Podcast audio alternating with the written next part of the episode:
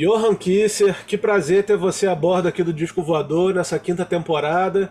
Poxa, quero agradecer antes de qualquer coisa ao Marcos Hermes, meu amigo, meu conterrâneo, uh, por essa ponte para a gente poder bater esse papo. É isso aí, agradecer ao Marcos Hermes também, já fez tantas pontes, essa aqui é mais uma, prazer aí estar tá sendo abduzido por esse disco aqui, eu já me senti em casa, eu cheguei aqui, já vi disco do Mutantes aí na parede, é. Tenho a sensação que já fui abduzido por algo parecido. tá certo. Cara, eu, eu quando entrevistei o teu pai aqui há um ano e meio atrás, acredito, uma coisa que ele me, me impressionou muito contando foi dizendo que as referências dele eram muito abrangentes, passavam por Chorinho, Roberto Carlos, enfim, muita coisa mesmo que de cara a gente não associa a um, a um músico ligado ao heavy metal. Eu quero saber se com você é a mesma coisa, se você também bebe de várias fontes diferentes do rock, assim. Com certeza, cara. É, eu nasci nessa família de metal, né? Muito rock, assim. Meu pai me, me cresceu com esse DC, Queen, de tudo, né? Eu, eu, tenho esse privilégio também porque no rock tem muita gente com cabeça fechada, às vezes só escuta metal, e acho que isso é, sofre, o metal também sofre com isso, né? Porque as outras pessoas que acabam escutando de tudo, passa pelo pop, funk, sertanejo, mas não pisa tanto no metal. Se pisa, talvez um pouco no rock. E acho que isso é negativo pro rock, né? Mas eu o, o, meu pai sempre me cresceu com isso, cara. Sempre gostou de progressivo também, yes. E acho que foi essas, essas influências dele que acabaram me pegando mais, né? É... Eu comecei, comecei escutando tudo isso aí, cara. Era viciado em Metallica também, uma época, que seu James Hetfield, mas aos poucos eu fui, fui migrando, graças ao Pink Floyd, o Yes, o Zappa. Principalmente essas bandas fizeram eu querer estudar música. Quando eu fui estudar música, fazer teoria, também é uma coisa que eu nem escutava música clássica, mas aos poucos você vai entendendo. Hoje eu sou apaixonado e também acho que sofre muito, né? Que fica sempre deixado de lado por causa da estética, por causa da, do peso, né? Datado já que talvez tenha, e acho que eu acabo ignorando essa música. Mas também muito por causa do violão do meu pai, foi porque eu fui estudar o violão clássico, então acho que eu devo muito a essa educação, né? Não dá para dizer que caiu do céu. Essa educação que meu pai me deu, não só de conhecer muita coisa de metal, conhecer as bandas de cabeceira, todo Big Four, Judas Priest, Iron Maiden, conhecer tudo isso aí de cabo a rabo, Black Sabbath, né? Nossa banda favorita mas é, acho que por falta de preconceito dele, de limitações de colocar em caixa, a gente sempre escutou de tudo que me abriu essas portas para fazer o que eu faço hoje, escutar o que eu faço hoje, que principalmente no meu projeto solo não nem colocaria como metal, né? Talvez rock, né? Talvez um, um rock sim, mas eu acho que não é metal, não. A gente vai falar sobre esse projeto solo, porque realmente eu acho que nem só de rock você tem, você, você encheu o seu, seu EP, né? Eu acho que tem influências muito variadas. Mas antes eu queria pegar um gancho aí numa coisa que você falou a respeito de estudar, a respeito de, da parte mais acadêmica, vamos dizer assim, né? Isso foi decisivo para você? Você considera que isso foi uma, uma virada de chave? Porque eu imagino que a grande maioria dos músicos, sobretudo no rock, não tem essa, essa, esse aprofundamento acadêmico que eu sei que você teve.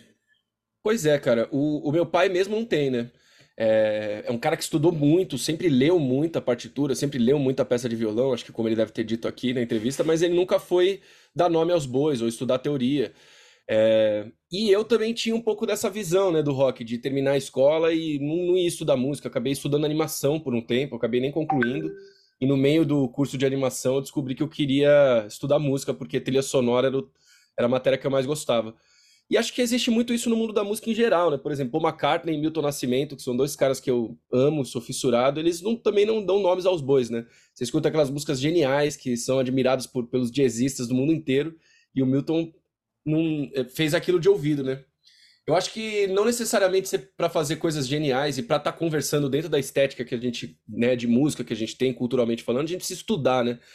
Estudar propriamente dizendo o papel, as, as, os nomes, a nomenclatura, tudo. Eu acho que o que meu pai fez de escutar vinil pra caramba, tirar todas as músicas, ler Bach, ler é, Brauer, ler todas essas coisas, é um estudo também. E com o bom gosto dele, com a inteligência dele, ele foi selecionando o que ele gostava ou não gostava e, e soube fazer tudo aquilo sem precisar dar nome para nada, né? Eu vi uma paixão gigantesca em estudar, né? Foi muito bom quando, principalmente como eu falei, né? Comecei a estudar. Quando eu escutava Slayer, Metallica, só tirando e treinando a paletada alternada, e também com um grande professor em casa que é meu pai, eu não sentia a necessidade de estudar música propriamente falando. Mas quando eu comecei a escutar Yes, Zappa, e comecei a me interessar por essas coisas, alguns amigos começaram a falar de Stravinsky, a Sagração da Primavera, eu achei tudo aquilo misterioso pra caramba, não sabia o que era, e aí que me deu a vontade de estudar. E, cara, desde que eu comecei, não me arrependi um segundo, assim, eu me apaixonei por isso. Mas existe muito disso, né? É, quando você vai falar de teoria musical, muito músico, principalmente os roqueiros, eles falam, ó, oh, turma do si bemol aí. Talvez eles nem saibam que seja um si bemol também. Mas não tem problema, né? Mas existe essa distinção, né? Entre as pessoas que não leem, zoando os que leem, e as pessoas que leem, zoando os que não leem, né? Fica uma coisa meio, meio de timinho. E eu, eu gosto de, de andar nesses dois grupos, cara. É muito legal tocar na noite com os metaleiros que não, não falam e não estudam teoria musical e depois ir pro conservatório estudar lá com bastante pagodeiro, bastante gente de música evangélica. É, cara, todos os tipos de música, assim, é, são dois mundos diferentes que eu gosto de estar tá transitando entre eles. Acho que talvez seja uma característica também esse sovaco entre esses dois mundos, né? Adorei a resposta. É, todo, todo tipo de música, independente do que seja feito, a gente sempre vai ter essa, essa dualidade, né? Mas eu, eu, eu acho que a questão de, de acadêmica, né, é muito, muito coerente mesmo. Eu assisti. A única vez que eu vi você em cima de um palco foi com a Siux 66, né? 66. Legal. E abrindo para os Titãs, né? E eu achei sensacional, cara. queria que antes da gente começar a falar do teu do teu EP, eu queria que você me falasse um pouco dessa banda. Coisa surreal esse, esse show, né? Pô, o Silks 66 é uma banda. Cara, Silks 66, Silks 66. É, eu entrei na banda, a banda existia desde 2011, eu entrei em 2018 quando eu entrei, eles me falaram que eles mesmos chamam de Silks 66, então, então eu, para não ser ovelha negra, chamo assim. Mas, cara, existe de tudo. Inclusive, a gente está escrevendo em, em, inglês agora também, as últimas coisas que a gente lançou, né? E as próximas a serem lançadas. Então, acho que abre espaço para ser 66 também, né? É... Mas, cara, o Silks foi uma banda que eu entrei, uma banda de hard rock, era uma, como eu disse, eu já tava com a cabeça totalmente mergulhado em Frank Zappa e esse tipo de coisa muito progressivo brasileiro, né? Mutantes, o Terço, Casa das Máquinas. Eu escutava esse tipo de coisa e o Bento, que é um grande amigo há muito tempo, né? Filho do Branco, e, e a gente tem essa amizade graças a isso, do mesmo jeito que eu sou amigo do Sebastião, sou amigo do Juliano, que é filho do Samuel, sou muito amigo do Chico Brown também, filho do Carlinhos. Porrada de amigos que, que eram do meio ali, né? Enquanto nossos pais estavam tocando, a gente estava procurando alguma coisa para fazer ali. E, e aí o Bento, depois de muito tempo que o Silks acabou ficando sem o primeiro guitarrista, o Mika Jax também, que é um grande amigo, ele acabou saindo da banda, o Bento teve essa ideia de me chamar. E acho que ele nem sabia o que ele estava fazendo na época, cara. Ele, ele, algum, algum pontinho de amarguramento ele deve ter aí, porque eu trouxe. Ele ama hard rock, né? Ele, e uma banda é isso, né? Esse equilíbrio. Ele, eles adoram Def Leppard, o Guns N' Roses era uma grande influência para eles. E eu também gosto muito de Van Halen, gosto de David Lee Roth com o Steve Vai, todas essas coisas, acho maravilhosas. E quando entrei na banda, topei a gente fazer isso aí. Entrei em 2018, a gente fez um álbum todo em português em 2019, que tem esse, esse título, inclusive, 2019. Foi o primeiro que eu participei. E, e desde então a gente tem feito várias parcerias, cara, musicais, é, compondo junto. A nossa nosso entrosamento foi melhorando cada vez mais. E é engraçado isso que eu quero dizer, né? Esses extremos da banda. Normalmente uma coisa que o, que o Bento, que é totalmente perfeito pro Bento, já não é o que me agrada 100% e vice-versa, mas aí que a banda vai achando meio termo e acho que a gente tem ficado feliz pra caramba com os resultados e, e fora essa caminhada que a gente tem tido junto, a gente conseguiu fazer duas edições do Rock in Rio em 2019 e em 2021, 2022 acho, né, atrasou por causa da pandemia. É, a gente fez a gente abriu para o Xamã, a gente teve essas aberturas para o Titãs, não só no Allianz Parque, foram quatro datas no Allianz, mas também é, em Ribeirão, né? Uma festa super família, cara. Outra banda que tava abrindo Titãs era o Colomi também, que é do Sebastião, que é o filho do Nando, e a gente, que é o Silco, estava abrindo lá por ser o, o Bentão, filho do Branco, né? Essa oportunidade que muitos olham com mais olhos, né? Nepotismo, mas é toda uma reunião de encontro, né? Então realmente foi foi isso que levou a gente lá. E, e eu também, né? Tô sempre escutando essa coisa do nepotismo, pelo menos esse nepotismo teve nada a ver comigo dessa vez. foi, foi com o Bento. Mas, pô, foi uma oportunidade maravilhosa que eu acho que a gente levou com maestria também, chegar num público que não é nosso, né? Tocando um estilo um pouco diferente. O Titãs acho que abre isso, né? O Colomi é, com bastante balada, bastante coisa de violão, e o Silks com uma coisa mais agressiva. O Titãs conversa com todos esses públicos. Então acho que o público recebeu a gente bem, a gente foi com a cabeça erguida e foi um prazer gigantesco fazer isso, uma experiência enorme, né? E que, e que é um currículo maravilhoso aí para ter hoje em dia. Ô Johan, quero te falar duas coisas antes da gente passar pro, pro EP aqui que não tava, não tava aqui na minha, na minha pauta. É o seguinte, a primeira sobre esse, esse lance de nepotismo. Eu acho que nepotismo ficou muito associado, aliás, corretamente muito associado com uma coisa muito uma qualidade ruim do serviço presta, prestado, justamente porque determinado chefe é, é, pai ou mãe de alguém que está sendo contratado. Mas no caso do, do, do Siux e do, da Colomi, é, não existe isso, porque são duas bandas sensacionais. Entendeu? Eu acho que não se aplica essa questão de nepotismo, porque são, são bandas ótimas que poderiam estar em qualquer lugar, independente filhos de quem sejam. Pô, e, a outra, é, e a outra coisa é o seguinte, cara, você citou aí o Progressivo e citou o Sebastião. Uh, eu tenho uma série aqui no Disco Voador com o Sebastião falando só sobre Progressivo. O Sebastião é meu amigo pra caramba e, e, e a gente fez acho que quatro ou cinco episódios aqui e paramos justamente porque ele começou a ter muitos compromissos com a Colomi e a gente vai retomar agora uh, em 2024. O Tião é, conhece tudo de progressivo italiano também, né? A gente troca várias ideias de, de o terço, todas as é. referências brasileiras. E uma vez eu, eu conheci ele durante a pandemia online, assim, também, fazendo eu defendendo Black Sabbath e ele defendendo Led Zeppelin, né? Não que eu não ame Led Zeppelin, é. mas eu tava defendendo que o Black Sabbath é a melhor dessas e ele é o, o time Led Zeppelin, né? O que é uma briga maravilhosa, na verdade, né? Se fosse sempre assim. Mas é. E, e sobre o nepotismo, cara, eu acho que, que é uma, é uma sina, quer dizer, é uma coisa que tem muita coisa boa, cara. É um privilégio gigantesco de, de poder conversar com meu pai, de ter aprendizados com ele, de tudo isso. E, e são coisas que são inimagináveis ver como seria diferente disso, né? Se eu não estaria na música ou se eu estaria, é, é até uma perda de tempo ficar pensando nessas coisas. Claro. É, mas eu acho sim que é uma sociedade que valoriza a herança.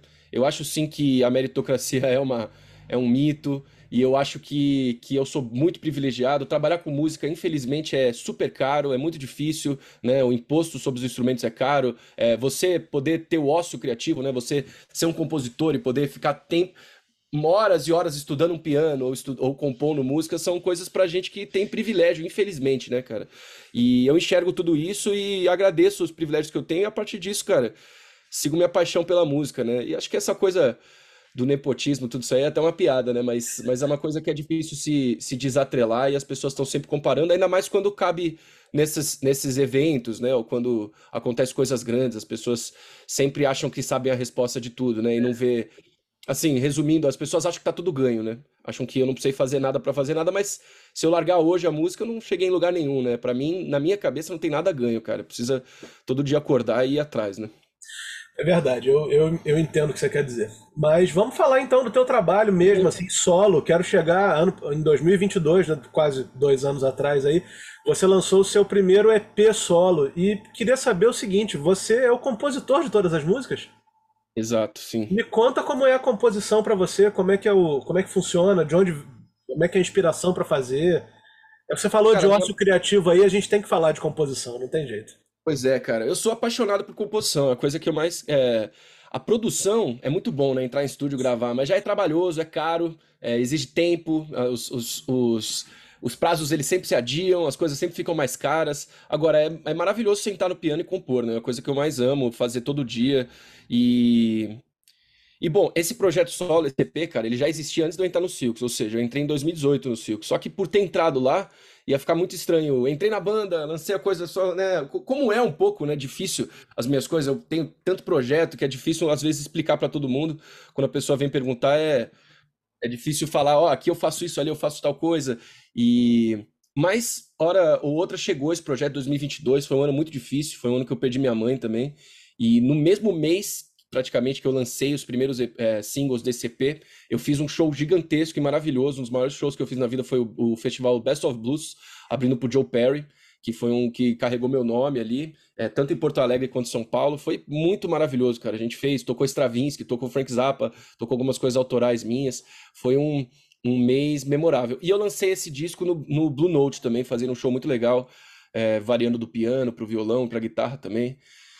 E, e, sobre composições. Cara, essas composições, como eu falei, são composições antigas que eu lancei nesse EP, essas cinco músicas. São músicas totalmente naque, a lá Milton Nascimento com toda humildade, né? Mas Alan Andreas Kisser naquela coisa totalmente da intuição. Letras e sair compondo com o que eu tinha na minha mão. Era uma época antes de eu ter estudado, eu acho que eu tinha acabado de entrar no conservatório, não tinha ainda o conhecimento que eu tenho hoje, ou as, a direção que eu tenho hoje, né, para para composição e o conhecimento de arranjo, conhecimento de orquestração, que hoje me orgulho muito e que, que tenho trabalhado e, e tem me rendido, é, tem me trouxe frutos financeiros mais às vezes do que a composição, né? O arranjo, é legal demais. A galera chama, fala, ah, faz um arranjo para essa música, para aquela, e eu fico feliz demais, cara. Acho que é um caminho maravilhoso, que é o que eu gosto mais do que dar aula, por exemplo, né? Que nós músicos temos que sair virando 15 pratinhos para sobreviver. E e agora eu tenho, tenho trabalhado em outras coisas, né? Eu acabei de lançar uma música, né? Como você comentou, eu lancei o EP, e aí eu fiz um trabalho ao vivo desse EP com a participação do André Bujanra, que foi sensacional. E eu tive a, a, oportunidade de colocar uma música inédita com a participação da Sandy. E nessa música ela já carrega muito mais, inclusive é uma música bem carregada, eu acho, né? É, mas ela tem uma harmonia bem mais complexa. E tem um arranjo que eu fiz, que eu quis colocar ali, quis vomitar tudo que, que eu tava sabendo, coloquei ali num arranjo de cordas e metais. E foi um lançamento que eu tô feliz pra caramba de poder concretizar e poder escutar depois que nasce, né? Quando você tá fazendo, tá no meio daquilo, é difícil entender. Depois que sai, é bem mais fácil entender, entender a recepção da galera, quem gostou, quem não gostou, quem achou que a letra era muito complexa, quem gostou, achou que tá perfeito, impecável, tem de tudo, né? E agora eu tô trabalhando com o Guto Passos, que também foi o baixista é, desse, não do primeiro EP, mas do ao vivo e dessa música, e também foi o produtor desse som. Ele é baixista do Lobão também, o Guto, um grande parceiro. A gente tá produzindo um álbum de 14 músicas que, que aí sim, não que eu já não tenha esse EP lançado e que já não diga a minha linguagem, mas aí sim, cada vez mais eu acho que eu vou conseguir estar tá colocando a minha voz e a minha linguagem, as coisas cômicas, né? A gente que gosta de mutantes, sabe? Cheio de interlúdio, cheio de coisinha engraçada no meio. Sou apaixonado por essas coisas. Português e inglês, essa mistura que eu tô fazendo. Então, um álbum de 14 faixas acho que, que é o bastante para imprimir essa, essa personalidade que eu não acho que o primeiro EP carregue. Apesar de ter coisas que eu adoro lá, mas né, as coisas. É o que eu tava falando sobre a pré-produção e produção. A gente compõe até gravar, até lançar. Normalmente tem um hiato grande aí, que é uma coisa chata e que tem que, tem que correr atrás para para concretizar essas coisas, né? Mas o processo de composição ele é muito mais fluido, muito mais prazeroso, eu diria, né? Eu me tranco aqui, cara, sai, sai mil coisas e aí depois para fazer elas tornarem real e sair para o mundo é, é outro trabalho, é um pouco mais caro e mas também é prazeroso. Eu queria falar dessa música então que você lançou com a Sandy, né? A música Tento. Eu acho que tem uma certa uma certa diferença ali entre realmente o que você falou, né? Parece que ela vem um pouco depois, numa fase posterior às, às músicas que, que você lançou originalmente no EP. Mas eu fiquei muito impressionado com a letra, cara. Eu gostei muito da letra e você disse que acabou de citar aí que às vezes tem coisas que podem não ser muito facilmente compre compreendidas, mas pelo contrário, eu achei que é muito claro. Pode ser, pode ter uma certa limitação do inglês, da, da variação do inglês português, eu entendo, mas eu achei que a crítica ali, o, a, o, o, o, como é que eu vou dizer, o sofrimento, a frustração que, tem, que aquela letra carrega, pô, cara, achei muito claro ali e, e os momentos em que você e a Sandy estão cantando ficam fica muito claro ali o que, que o que, que você quer dizer. Me conta, me fala mais um pouco sobre ela. Eu achei muito, adorei essa música. Pois é, cara, eu, eu tenho essa coisa de. Eu me dedico pra caramba na harmonia, né? Eu faço ela impecável. Aí a letra, eu amo Chico Buarque, mas não, não eu acho que eu não tenho a mesma limpeza que ele, saca? E ao mesmo tempo, quando eu saio escrevendo, às vezes saem coisa de brainstorm, assim, sai essas coisas, por exemplo, a parte da calça, né? É, troque a calça e põe a casa à mostra. Aí depois tranque a casa e joga a calça fora. É uma brincadeira que é meio infantil até, né? Não, não diria. Ah, isso é genial. Acho que é uma brincadeirinha que entre os amigos, entre os produtores também ficava, será? Será que a gente manda isso pra Sandy e tal? E, e aí nessas conversas a gente fala, talvez essa seja um pouco da, da personalidade sendo impressa ali, um pouco da, da inocência, um pouco da sinceridade também na hora de compor. E as letras sempre me deixam um pouco mais inseguros, cara. Exatamente, talvez por ser essa dificuldade, né? Eu com a minha namorada, às vezes a gente até discutia isso, sobre ela tá falando, ah, você não. Eu amo Steve Wonder. E o Steve Wonder tem harmonias, às vezes complexas, maravilhosas, e as letras bem simples, né? Falando de amor. E aí ela usou o Steve Wonder de exemplo, mas ao mesmo tempo eu fui lá e uns dias antes ela tinha lido para mim, explicado a letra inteira de Drão do Gilberto Gil também, que é super complicada, não é tão fácil assim de, de uma primeira vez você escutar. Então acho que tem esses dois mundos, né, cara? Tem o Djavan de exemplo aí também, que são letras complexas. É, eu acho que antes de eu, de eu ficar pensando se eu preciso fazer uma coisa simples ou, ou complexa, eu esqueço tudo isso e na hora de estar tá compondo é aquele vômito sincero que aparece, e foi o caso da Tento, né? A Tento é uma música que algumas pessoas reclamaram por ela ser é, depressiva, talvez, né? Algumas pessoas vieram comentar assim: ah, tenha mais otimismo na sua vida, se você pensar, vai acreditar. Mas infelizmente essa música veio, né, de um clima a, da, da perda da minha mãe também. Não é uma música que fala disso, mas é uma música que fala desse, desse sentimento de tentar e não conseguir, né? Se frustrar. E que talvez não só o pensamento positivo baste, e acho que a Sandy também entrou muito nessa área disso, né? A minha mãe era comadre dela, madrinha do filho dela, e e eu fiz o convite na maior cara de pau ali, né? Meu pai, todo mundo tem nada a ver com isso. Cheguei, pedi para ela, ela ter aceitado, não sei se tem a ver com a minha mãe, se tem a ver com, né? Mas ela aceitou e, e segundo as palavras dela, que inclusive ela jogou várias aspas em algumas entrevistas que a gente fez, ela fala que, que sempre topa esse tipo de trabalho com compositores novos, que ela gosta desse tipo de desafio. Então, para mim foi uma sorte misturada com privilégio, misturado com, é, acho que algum tipo de sintonia que teve na música também, que eu acho que deu super certo na voz dela. E eu acho que é mais ou menos isso, cara. A música, ela viaja bastante, mas ela tem uma coerência, tanto é que eu fiz um vídeo explicando essa letra toda pra, pra puxar esse gancho. Cortou aqui alguma coisa, você acha? Não, deu uma travada, mas já tá tudo, já voltou, tá tudo certo. A gente tinha falado mais cedo no início do papo sobre outras influências que não fosse só o metal, o rock, e eu acho que na música Amor ao Corpo, né, que você nesse trabalho ao vivo você gravou com o André Bujanra, tem algumas coisas brasileiras ali, umas coisas que não são necessariamente é, rock, né? É, sem querer, né? É, assim, acho que várias coisas do disco, mesmo Amor ao Corpo talvez seja mais brazuca, mas é. em outras também tem muita coisa brasileira que é sem querer. É, porque, pô, eu sou, cresci no Brasil, né? E, e, cara, esse Amor ao Corpo, na verdade, se você for decupar, assim, parece até um funk, né? A batida. Tá, tá, tá, não é assim que é tocado na bateria, mas os acentos eles estão lá, né? E, e, é uma letra também. É, é, é uma música simples, né? A harmonia é bem simples, porque acho que a graça tá na letra. E é uma letra também um pouco provocativa, né? Eu, eu que sou ateu, sou bem cético também. E também existe às vezes esse negócio de, ah, esses jovens, né, de dizer que é ateu. É, tem uma coisa um pouco da, do ateísmo com a juventude rebelde, assim, né, parece. E que, e que é legal se assumir ateu quando você é jovem. E que, sabe, eu acho que o ateísmo ele carrega um pouco de vários desses, é, desses paradigmas, assim, que são difíceis de dizer, né? Fora os paradigmas que a gente já conhece, né? Que, ah, ele é ateu, ele é revoltado, tá revoltado com Deus, coisas desse tipo. Enfim, então nessa música eu tento trazer um pouco sobre o amor, na verdade, né? É um espectro do ateísmo que não está dizendo de rebeldia e nem de raiva com ninguém, na verdade está falando do foco das coisas, né? Falando do amor ao corpo, amor a... que é muito o que o Nietzsche fala também, que é um é um é uma idolatria dos jovens também, mas que eu adoro o Nietzsche. Mas que ele fala exatamente isso sobre a gente tem nossos devaneios da mente, da alma e de tudo mais, mas é o corpo que manda, quando começa e quando acaba, né? Tem muito a ver também com a perda da minha mãe, que a cabeça dela estava perfeita. Lógico, essa música foi lançada antes da minha mãe descobrir o câncer, né? Ela foi feita. Uhum. Mas é, acho que tem tudo a ver com essa filosofia, né? De a cabeça estava impecável, mas o corpo que decide. E o quanto que a gente deve amar o corpo, quanto que a gente deve amar a terra, e quanto a gente deve fazer para cá, né? E não para depois das estrelas. E quanto mais a gente pensar que acho que a música toda é um exercício sobre, sobre esse lado do ateísmo, né? Que seria tipo, o ateísmo ele não, ele tá sempre atrelado com essa coisa da rebeldia, da coisa do, do inconformado. E acho que essa música traz uma conformação, na verdade, ó. É isso aqui, cara, sobre amor, né, a música. É. Eu acho que uh, uma outra música muito boa que eu gostei, que uh, na minha opinião, talvez tenha até um pouco de influência do progressivo, é a Ted Polo.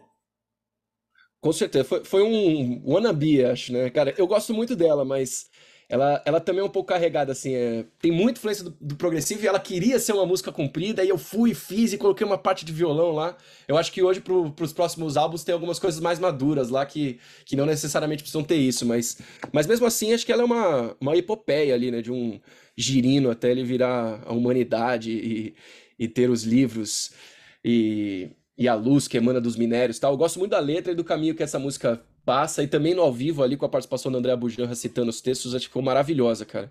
E é uma música muito legal de, de, de tocar, mas dá para perceber bastante coisa lá, né? Como comentários vistos de dentro, né? Eu acho que é uma música que ela é praticamente toda na mesma tonalidade, né? Ela é em mi e ela passa por esse tipo de criatividade, né? As mudanças de riff, é muita coisa de, do aprendizado que eu tinha na época, né? Black Sabbath tem bastante coisa ali, eu acho. Essa coisa do progressivo, essa coisa do violão. E, e eu fiz com as ferramentas que eu tinha na época, né? Hoje em dia eu acho que por uma música daquele, daquele tamanho eu usaria outras ferramentas. Hoje em dia eu tenho outras ferramentas para usar, né? Para modular, para fazer o mesmo tema em outros tons e por aí vai. Mas aquilo é um. Isso que é legal de um álbum, né? É um retrato do momento e retrata bem como eu compunha na época, como eu pensava na época. E acho que é isso. A música é uma grande epopeia falando disso. De a maior parte da música fala da, das dificuldades da vida, assim, darwinista, né? Dizendo assim, quando um, quando um girino nasce, a única paz que ele tem é no ovo, né? Depois que ele nasce, é só caos e, e desespero, e o pai morre pro filho vir, aí o, esse filho que veio vira pai e morre pro outro filho vir, até que então explode, e aí realmente acontece uma modulação, sobe de tom ali no fim, e aí e aí fala de tudo isso, de da humanidade chegar no ápice ali, né? De, de tanto pai e filho que passou, a gente chega nesse, nessa parte, né? É, e também tem aquela parte do meio também, que tem um, um grande texto darwinista ali. O, o, livro gira um pouco sobre isso, de, da explosão da supernova, da gente morrer, da coisa crua que é o darwinismo, e ali Amor ao Corpo também, acho que dá essa, essa amarra sobre as filosofias que eu tinha na época e que carrego várias delas até hoje. De todas as faixas, a gente não falou uh, de duas, né? O Pêndulo, que abre o, o, o EP, e a Eisenkite, é assim que fala? É isso, Eisenkite. Me conta dessas duas aí. O pêndulo eu achei bem, assim, própria para abrir, né? Um pouco mais pesada talvez, mas eu fiquei particularmente apaixonado pela Eisenkite. Pô, que massa, cara. A Eisenkite era uma ideia de ser meio Brian May, né? Eu, é. amo os timbres do Brian May, que ele junta 15 mil guitarras. Não foi exatamente o que aconteceu, mas acho que é uma coisa que sempre, sempre acontece. A gente tem um direcionamento e acaba fazendo, né? Pega de influência alguma coisa, né? Não de plágio, mas influência, acaba fazendo nosso e acaba saindo diferente. É, Eisenkite é uma palavra em alemão para solidão, que também veio do Zaratustra, do Nietzsche, né? Eu estava estudando alemão e aí eu comecei a decorar o começo do Zaratustra todo em alemão. Era uma brincadeira que eu tinha com alguns amigos de cada semana que passava a gente decorava um, palavra, um parágrafo novo lá falando em alemão e quem via de fora achava absurdamente impressionante, né? E aí uma dessas palavras era essa, né? Que o Zaratustra, ele, quando faz 30 anos de idade, ele se aparta, vai para uma montanha e lá ele fica durante 10 anos e quando ele sai, ele gera ali o, a inspiração para a composição do Strauss, né? Que é o pam, pam, pam, pam, pam. É um poema sinfônico para esse livro, né? E, e, que, e, que, a música me fez ler o livro, e o livro fez eu ficar mais apaixonado da música, é legal demais essas, essas coisas. E, e quando e quando o Zaratustra ele vai para lá, né? É esse momento que ele olha para o sol e fala: Olha, eu sempre te venerei. O que, que seria de nós sem a, a você para nos iluminar? Mas aí ele gira esse jogo, né? Ele fala: O que seria de você sem a nós aqui para você iluminar, né? Tipo, a gente que é o centro, né? Você, o Nietzsche faz isso. E nesse momento lá ele fala, né? Que ele foi para montanha, ficou 10 anos sozinho lá. E essa, esse sozinho é desfrutando do seu espírito, né? Assim, é Eisenkeit seria de solitude, né? Não de uma coisa. Enfim, aí de toda essa todas essas influências aí, eu acabei fazendo essa música instrumental e achei muito interessante colocar esse, esse nome.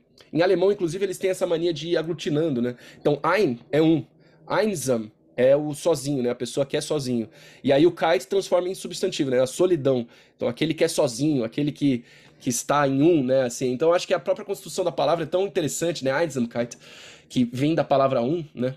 E que eu coloquei nessa música, que é uma, uma ideia instrumental, alguns temas instrumentais que eu fiz com nove guitarras e com a benção do Fernando Nunes, que tocou um baixo fretless aí, o grande baixista, que, que abençoou essa música aí com, com aquela intro também, que foi totalmente é, inspiração dele, foi criação dele.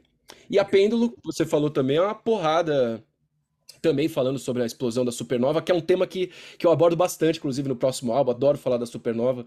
Falar, é, eu sou super ansioso, né? E acho que, que essa explosão aí do Sol, ela tem tudo a ver com, com o que a gente vive, né? Apesar de eu não, não, não vou experienciar em vida isso, né?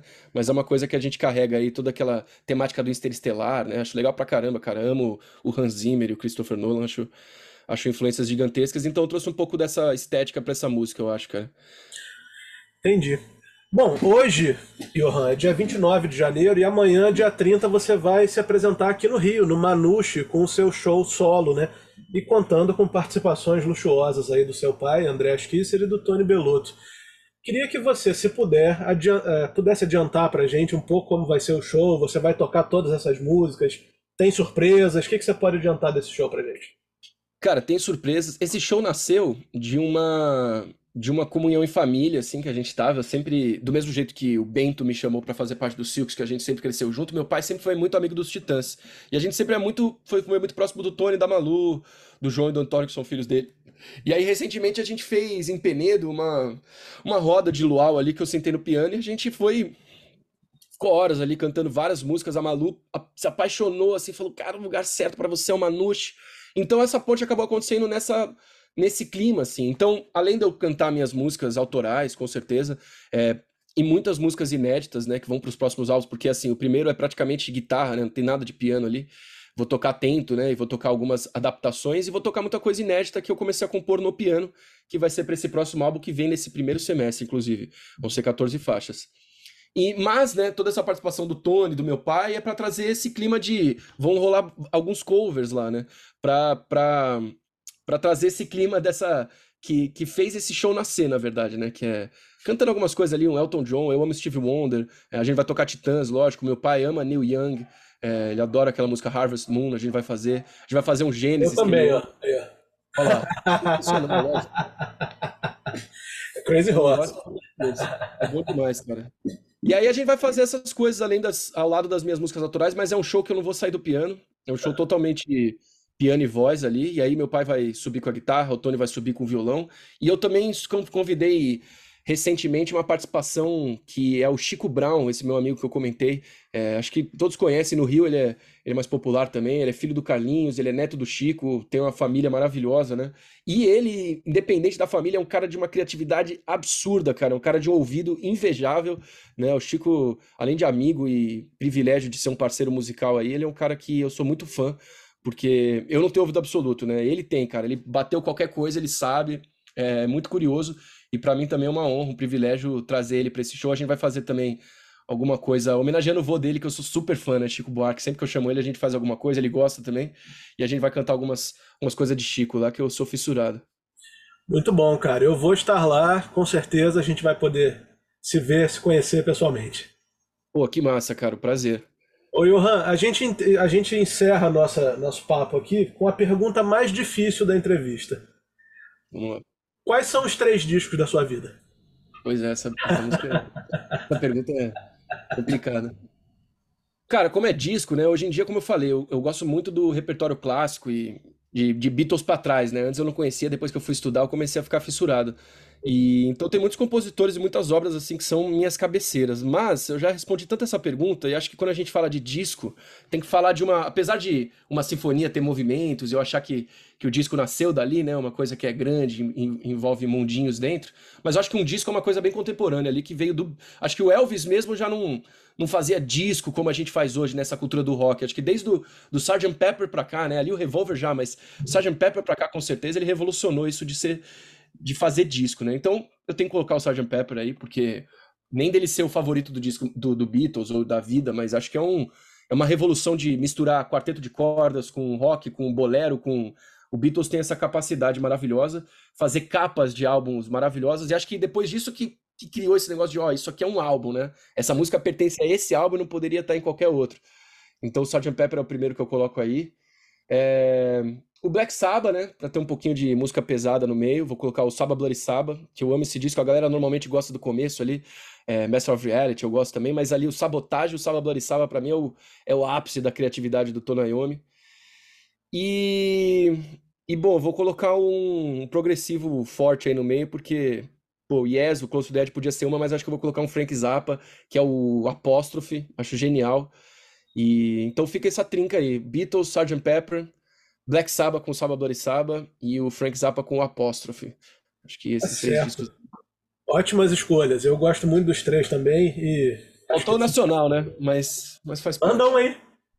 Vou mandar um nacional. Pô, é, hum, pode ser esse cara que tá aí atrás de você, acho que genial, cara, que é o é. Sol Sérgio Dias, né?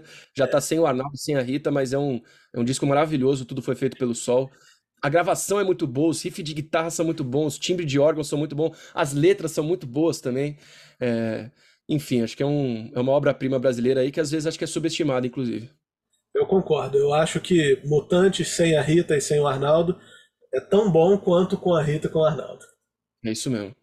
Johan, quero te agradecer muito mais uma vez aqui a participação. Amanhã a gente vai se encontrar lá no Manushi para uh, eh, se conhecer e eu que tô doido para ver essas músicas ao vivo. Quero muito participar desse momento. Obrigado por ter topado voar no disco voador aqui comigo. Eu que agradeço, cara. Obrigado, parabéns pelo disco voador, parabéns pelas referências, parabéns pela entrevista. Agradecer o Marcos Hermes também e agradecer todo mundo que acompanhou. É, fico muito feliz aqui de poder falar do meu trabalho e abrir, abrir meus projetos aqui para vocês, cara. E amanhã tamo junto lá, com certeza.